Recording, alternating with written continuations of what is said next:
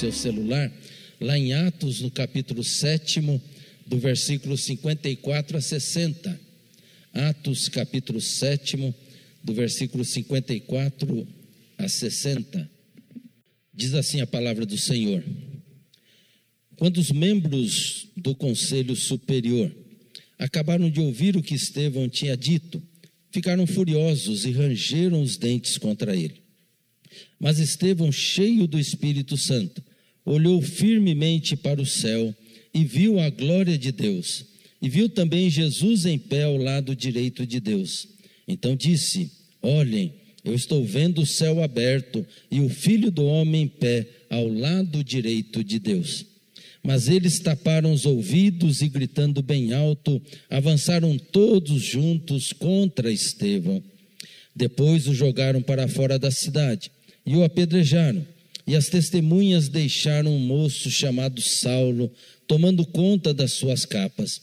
Enquanto eles atiravam as pedras, Estevão, chamado, chamava Jesus, dizendo: Senhor Jesus, recebe o meu espírito. E depois ajoelhou-se e gritou com voz bem forte: Senhor, não condenes esta gente por causa deste pecado. E depois disso, Estevão morreu. Palavra do Senhor. São Francisco de Assis, ou Francisco de Assis, para quem tem problema com São,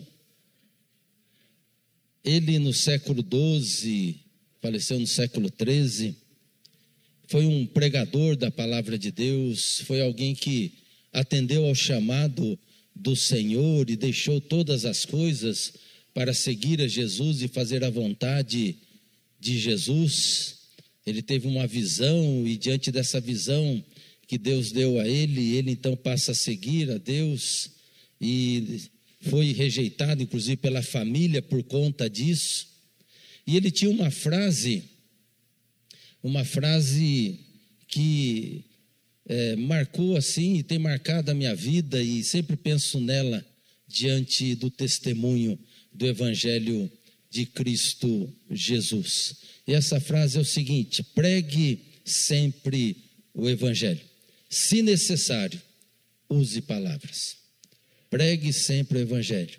Se necessário, use palavras. Ele não está invalidando a oratória, o falar de Jesus, o pregar a mensagem de Deus, porque sabe, ele conhecia bem a Bíblia e sabe, sabe que aquilo que Paulo diz, que a fé vem pelo ouvir e ouvir a palavra de Deus. Agora, o que ele deixava muito claro é que se você, o seu testemunho, a sua vida não mostrar Jesus, não adianta nada também falar de Jesus. Então, primeiramente, eu tenho com a minha vida mostrar o meu compromisso com o Evangelho de Cristo Jesus.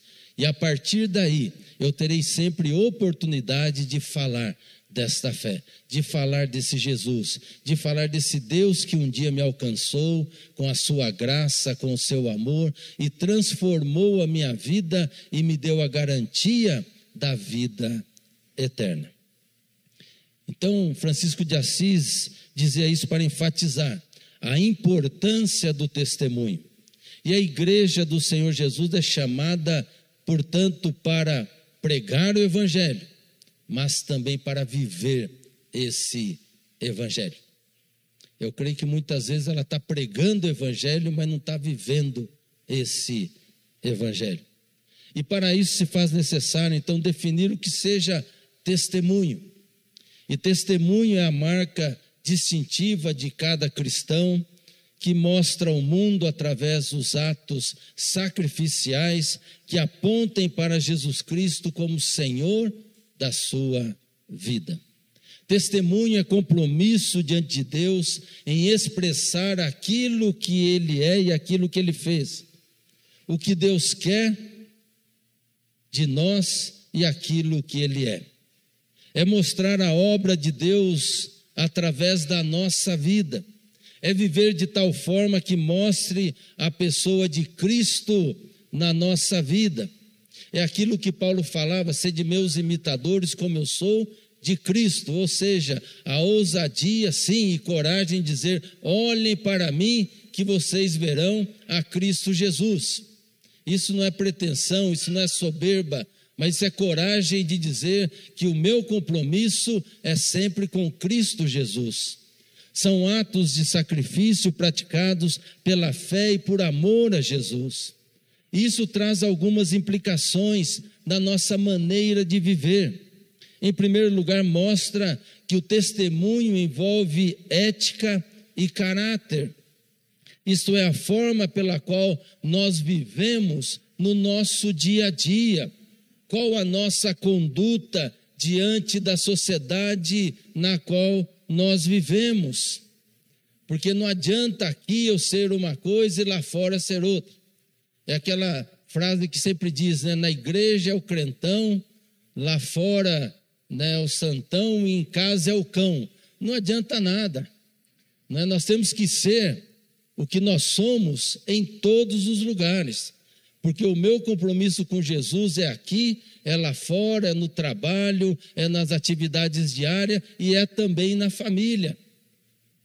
Em segundo lugar, mostra que enquanto a proclamação aponta verbalmente para Cristo, o testemunho aponta silenciosamente para Cristo. Ou seja, através das minhas atitudes. É aquilo que Tiago vai dizer na sua carta: mostra sua fé sem obras, que eu com as minhas obras mostrarei a minha fé. Ou seja, eu não preciso ficar falando que eu creio, é só olhar para a minha vida que você vai ver o meu compromisso e a minha fé em Cristo Jesus que me chamou e me vocacionou. Mostramos ao mundo através de atos que praticamos que amamos ao Senhor Jesus. Isto é, sem precisar verbalizar, porque os nossos atos falam. Terceiro lugar, mostra que quando testemunhamos de Cristo ao mundo que jaz no pecado, estamos sendo uma extensão de Cristo no mundo. A palavra cristão significa pequenos cristos, ou seja, o que nós fazemos no mundo e fazemos para Deus, nós mostramos a obra de Cristo Jesus. Isto é, somos continuadores desta obra. Nós somos, portanto, Atos 29. Há uma denominação religiosa é, cristã que se chama Atos 29. É uma igreja. E eu acho interessante isso. A princípio, né, eu, eu achava estranho, porque existem muitos nomes estranhos de igreja né, no, nos nossos dias. Mas depois eu fui compreender Atos 29 significa continuação. Porque Atos termina lá no capítulo 28 e nós somos o Atos 29. Ou seja, nós somos a continuação da obra de Cristo Jesus. E nesse sentido, podemos dizer que a nossa atuação como cristãos, como cristãs, envolve aí também martírio, envolve renúncia, envolve entrega. Falar disso nos nossos dias é uma coisa meio contrassenso, porque nos nossos dias se vai na igreja para bem-estar, né, para se viver só no bem bom, para ganhar muito dinheiro e assim por diante. Mas se comprometer com Cristo Jesus é saber que nós estamos nos comprometendo com um caminho que leva não para a glória humana, mas para a cruz. Para a cruz. Portanto, é esse chamado que está sobre nós. É uma filosofia de vida que aponta para a necessidade que temos de não nos omitir diante dos problemas e das perseguições que viemos ou é, viremos a enfrentar por conta desse compromisso. E é aí que entra o texto que nós lemos, que narra a morte daquele que foi o primeiro mártir da igreja de Jesus Cristo. Aquele que não se omitiu, aquele que foi fiel até a morte, aquele que perseverou. E nós estamos falando aqui de um diácono, Estevão.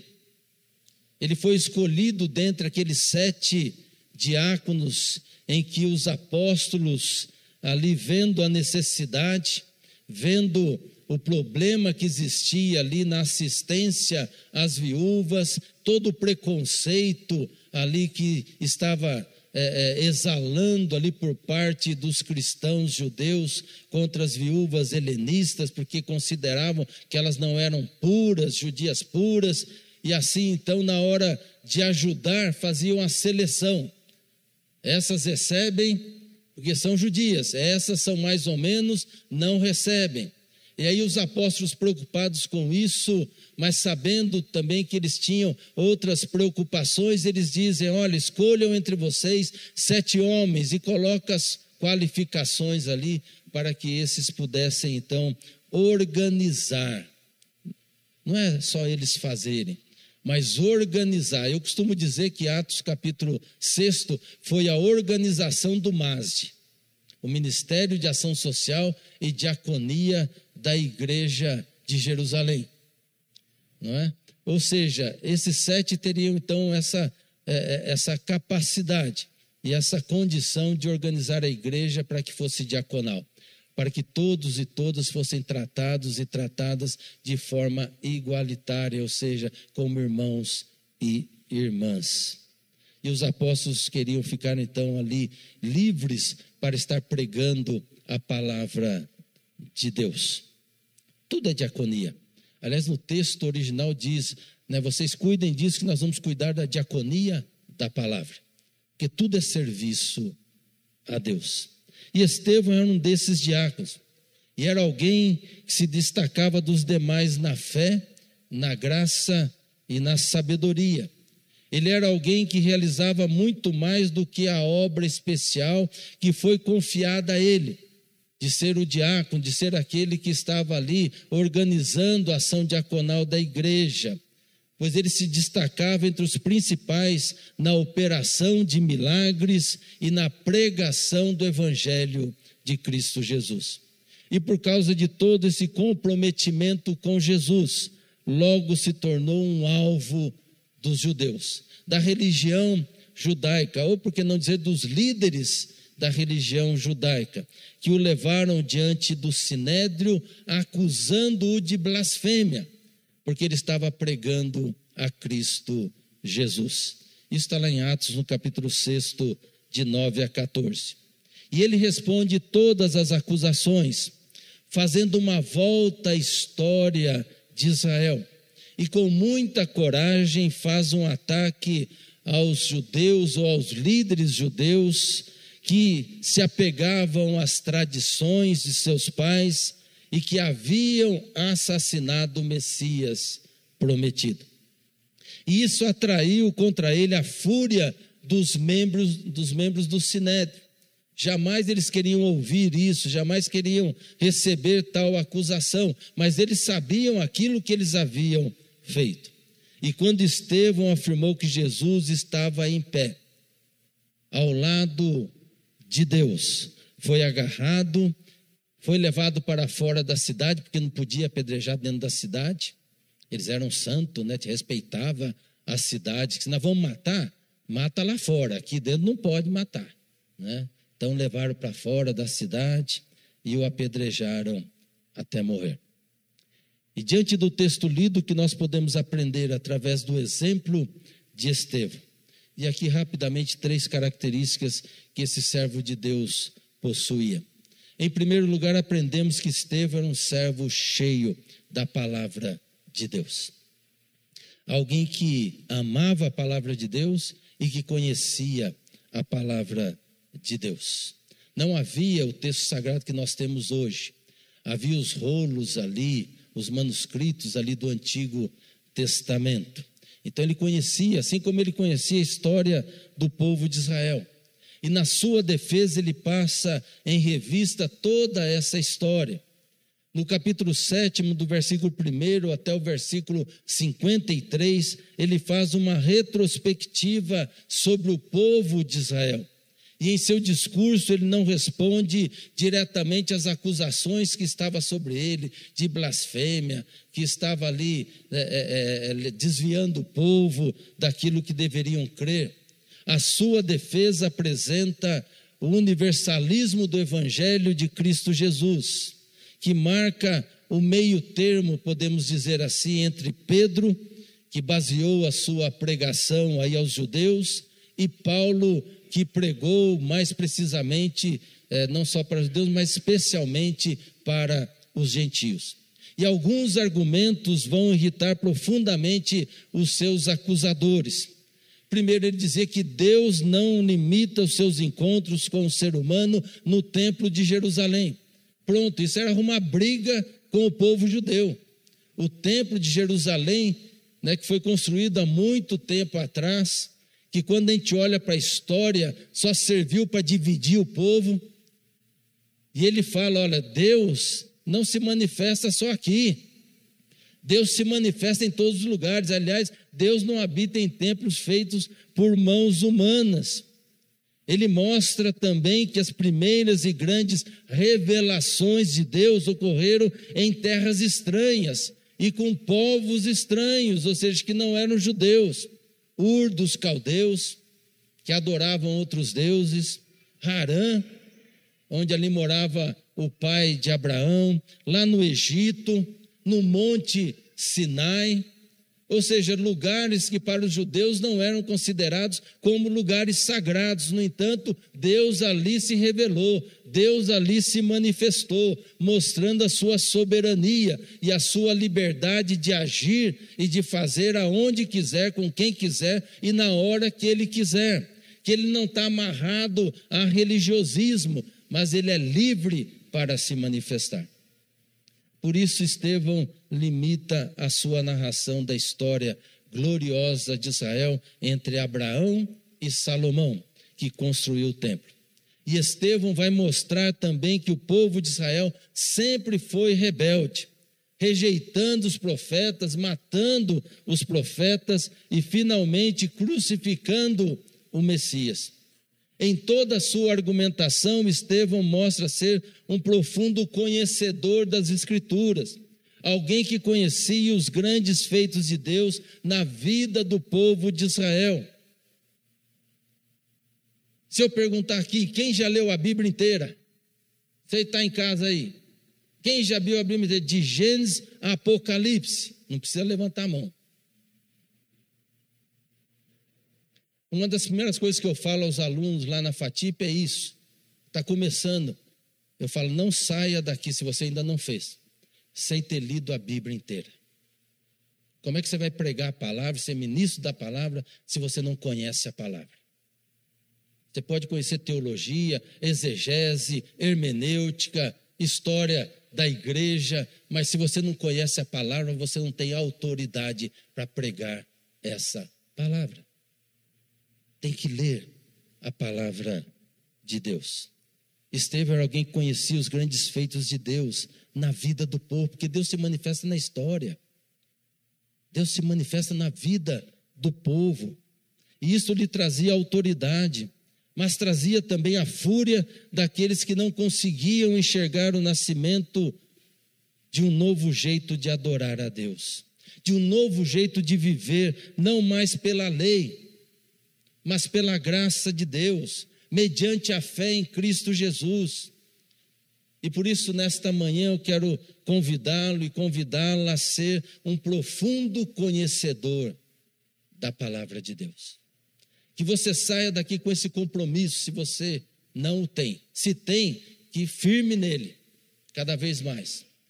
Mas que você possa ler a palavra de Deus como um alimento diário, como aquele alimento que vai te sustentar. Aconteça o que acontecer naquele dia, mas vai te sustentar, porque é palavra de Deus para a minha vida, para a sua vida, para a vida da igreja. A igreja do Senhor Jesus está precisando de pessoas que conheçam e tenham compromisso com essa palavra. Em segundo lugar, aprendemos que Estevão era um servo cheio do Espírito Santo cheio do Espírito Santo. E isso fica bem claro no versículo 55, quando o texto nos diz que ele cheio do Espírito Santo. Ele fitou os olhos no céu e ele vê então a glória de Deus. E vê Jesus sentado ali à direita de Deus, Fica muito claro para todos nós nesta manhã que, diante das perseguições, dos problemas, dos obstáculos, das dificuldades, da doença, a Trindade Santa, o Deus Trino, sustenta o crente fiel, sustenta o seu servo, sustenta a sua serva. É nesse momento que o Espírito Santo, nosso consolador, ele nos auxilia ele nos fortalece para enfrentarmos as lutas, as dificuldades, as enchentes, os problemas e tudo que vier para nos derrubar. É nesse momento que o Espírito Santo nos enche com a paz que só Ele pode dar. Que só Ele pode dar. Pode ter aí o problema que vier, o problema que for. A paz que o crente tem e que o mundo não entende, só Deus pode dar. Só Deus pode dar. É nesse momento que o Espírito Santo ministra sobre a nossa vida. Quando mantemos intimidade com a Trindade, Deus Pai, Deus Filho e Deus Espírito Santo, temos a oportunidade de sentir o transbordar do Espírito Santo sobre as nossas vidas, nos capacitando para enfrentar as situações mais adversas da nossa vida. É nesse momento também que a glória de Deus se manifesta sobre a nossa vida, trazendo firmeza no testemunhar. Às vezes tem pessoas que falam, mas eu queria ser como Estevão, eu queria ser como Pedro, queria ver a glória de Deus se manifestando, aquela coisa toda, sabe? Então as pessoas é, querem sempre uma manifestação extraordinária, sobrenatural é? na, na sua vida, e eu sempre respondo: caminhe com Deus, e você vai ver a glória de Deus se manifestando na sua vida, na hora que você acorda, na hora que você vai comer o pão diário de cada dia. Olha para sua casa, para sua família, para os seus filhos. Tem gente que reclama da família porque está com problema aqui, problema, problema. Mas graças a Deus, senão não tinha família. É só não ter família, não tem problema. É, é só não ter vida, não tem problema. Pronto. É aquilo que eu sempre falo: vai no cemitério, você vai ver. Ninguém ali está reclamando de problema. Se tem vida, tem problema, tem dificuldade, não tem jeito. Não estou dizendo que a vida é só problema, não. Embora muitos períodos da vida da gente que é marcada por muitos problemas, por muitas dificuldades. Mas o Espírito Santo se manifesta sempre em nós, porque ele escolheu a nossa vida para fazer morada. Deus habita em nós. Deus habita em nós. Nós nunca estamos sozinhos. Ele habita em nós, em todos os momentos em qualquer momento. Testemunhamos, portanto, declarando que a nossa fé está no nome daquele que todo joelho se dobrará e toda língua confessará que Jesus Cristo é o Senhor. E por isso eu quero convidá-lo, a palavra de Deus nos convida nesta manhã a ser um crente cheio do Espírito Santo. Cheio do Espírito Santo onde na sua vida, no seu viver diário, a manifestação da glória de Deus te acompanha. Porque o Shekinah de Deus está sobre a sua vida. A glória de Deus que invadiu o templo quando foi inaugurado lá quando Salomão terminou.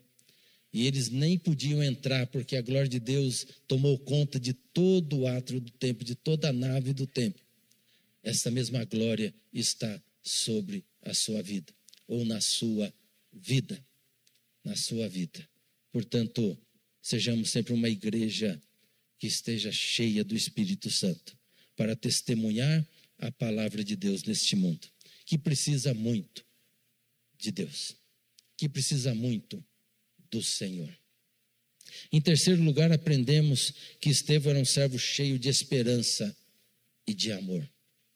Os versículos 56 e 60 nos dão essa ideia nos mostram isso. Primeiramente, Estevão era um servo cheio de esperança.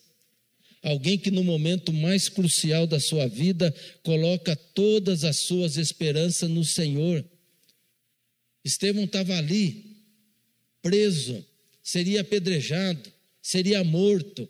E é nesse momento que Estevão olha para os céus, ele não olha para o problema, ele não olha para a dificuldade, ele não olha para a situação sem solução, porque a situação dele, falando humanamente, não tinha mais solução, ele seria morto. Não tinha jeito, aquela coisa da doença terminal que veio e fala, vai morrer, acabou. É assim que Estevão estava naquele momento, condenado à morte. E ele olha para os céus e ele vê quem? O Filho de Deus. Ele vê ali a Trindade, ele vê Deus se manifestando, ele vê Deus olhando para ele. E você não vê Estevão falando assim: Ô oh, Senhor, mas e agora? O Senhor não vai me livrar dessa situação? Não vai me tirar desse lugar aqui? Porque eu estou testemunhando, eu estou falando. Tenho muito que falar ainda. Acredito que Estevão não era tão velho assim. Tenho muito que fazer ainda pelo Senhor. Não. Ele glorifica a Deus porque ele vê Jesus, ele vê Deus, ele vê o Espírito Santo. Por isso, com esperança, a gente deve sempre olhar para os céus e ver os céus se abrirem para nós, na certeza de que o Deus que se manifestou para Estevão é o Deus que se manifesta para nós também. Conseguimos ver a Jesus e sermos servos e servas comprometidos com a mudança de vida daquelas pessoas que estão vivendo num mundo de trevas, num mundo de escuridão. Quando a esperança toma conta da nossa vida, a gente consegue ser bênção na vida dos outros. Por isso, tome muito cuidado, porque a tendência da gente é sempre entrar no pessimismo. Você pode ver. Você pega, você entra no elevador, aí não tem nada para falar. O tempo está ruim hoje, né? É assim, a gente começa sempre. Aí a pessoa solta um negócio, é, tá, tá feia, a coisa tá feia, tá uma, uma porcaria, é, né? realmente essas coisas estão difíceis mesmo. E tal, coisa. Nós temos que levar esperança para pessoa. Entra no Uber, é a mesma coisa. A gente entra na roda, a pessoa começa a falar, começa a falar coisa ruim e a gente se deixa contaminar. Né? Eu já caí nisso várias vezes, daí eu saio e falo, puxa vida, em vez de eu ser luz, ser bênção para aquela pessoa, ela está precisando, ela só está reclamando, ela está precisando de Jesus, está precisando de esperança, e eu estou aqui concordando com ela que o mundo está feio, que a coisa está feia, que não tem mais jeito. Que fé que eu tenho? Em quem que eu creio? Eu tenho que falar de Jesus, falar dessa esperança de que apesar de qualquer coisa, o meu Deus reina. Ele está no controle de todas as coisas. Quando a esperança toma conta de nós, podemos ser uma igreja abençoadora para o mundo. Sem esperança não há condições de realizarmos a obra, a obra de Deus, a obra que Cristo nos confiou. Sem esperança, perdemos o gosto pela vida. Você pode ver, uma pessoa sem esperança é uma pessoa que deixou de sonhar. E quando a gente deixa de sonhar, a gente morre. Mesmo respirando, mas a gente morre. Porém, se a esperança tomar conta de nós, mudaremos o nosso mundo e assumiremos o papel de comunidade da esperança.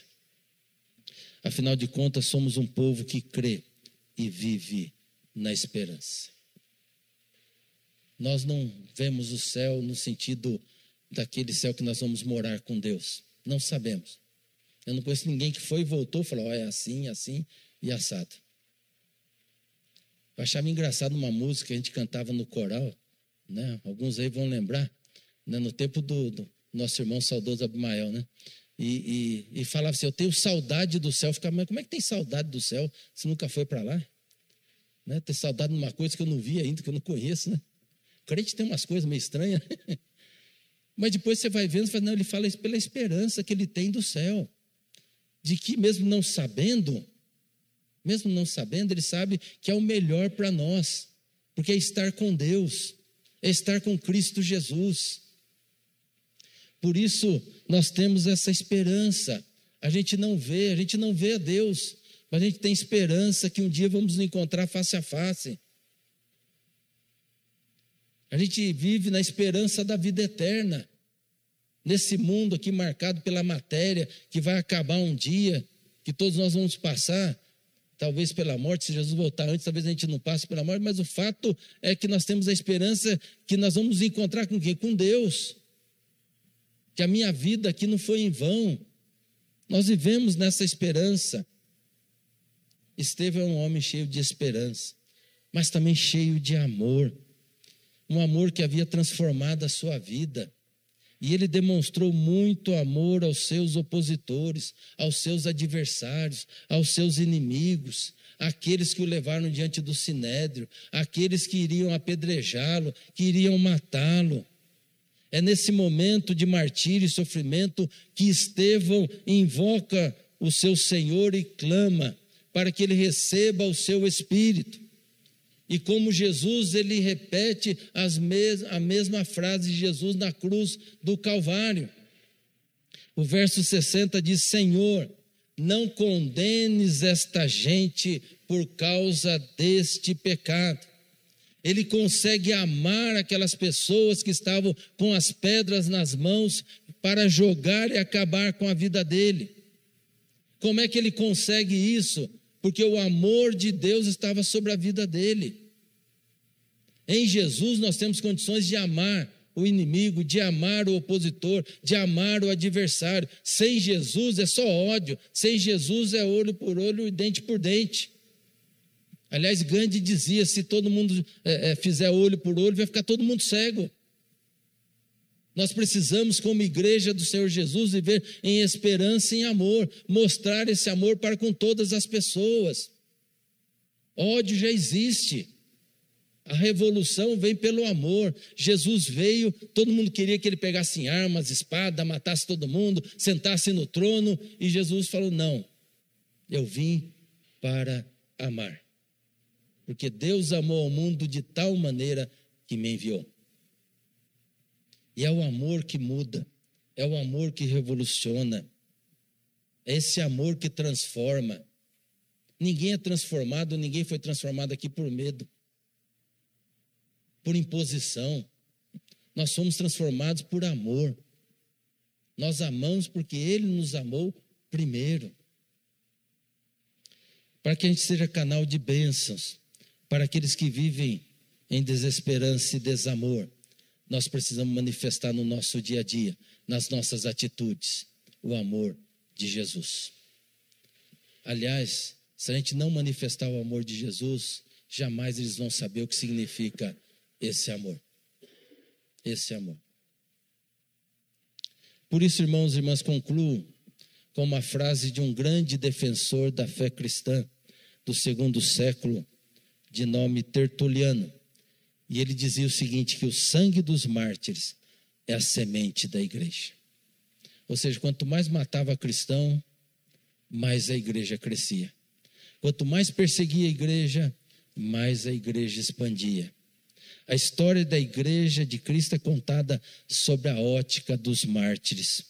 Precisamos ter consciência de que somos herdeiros não de uma fé de frouxos, de gente que recolhe a viola aí na capa e vai embora. Não, de gente que enfrentou a tudo e a todos, que não retrocedeu um milímetro sequer, mas manifestou a sua fé diante de todos, de todas, de autoridades, de pessoas simples dizendo: Eu sou de Jesus e eu sigo somente a Cristo Jesus, mesmo quando estavam ameaçados de morrer. Por isso a gente precisa aprender a honrar essa história. História de Estevão, que foi apedrejado, de Pedro, que foi crucificado de cabeça para baixo, pois não se sentia digno de morrer como seu mestre Jesus morreu. Tiago, que foi decapitado por Herodes Agripa, cerca de dez anos depois da morte de Jesus. André, que foi crucificado numa cruz transversalmente, daí o termo Cruz de Santo André, porque a sua cruz era em forma de X. Já Filipe sofreu martírio em Herápolis, foi açoitado, trancado em uma prisão, posteriormente foi crucificado, provavelmente no ano 54 depois de Cristo. Bartolomeu serviu como missionário na Armênia, em vários países, traduziu o evangelho de Mateus para a língua indiana e o propagou naquele país. Na Armênia foi golpeado até a morte por pregar a Cristo Jesus. Tiago pregou na Palestina, no Egito, e aos 94 anos foi surrado e apedrejado pelos judeus. Finalmente teve seu cérebro despedaçado. Paulo pregou diligentemente o evangelho para muitas nações, fundou várias igrejas, chegou a ponto de evangelizar um continente inteiro. foi muito perseguido até ser pego por Nero e decapitado na prisão em Roma. E eu gostaria que o exemplo de Estevão e de todos esses mártires pudesse impactar a sua vida. O Senhor Jesus nos convida a ser uma igreja conhecedora da Sua palavra, a ser uma igreja cheia do Espírito Santo e a ser uma igreja cheia de esperança e amor. Se vivermos a plenitude dessas características, com certeza o nosso testemunho fará diferença aqui no bairro, fará diferença na cidade, fará diferença em todos os lugares. Que Deus nos abençoe.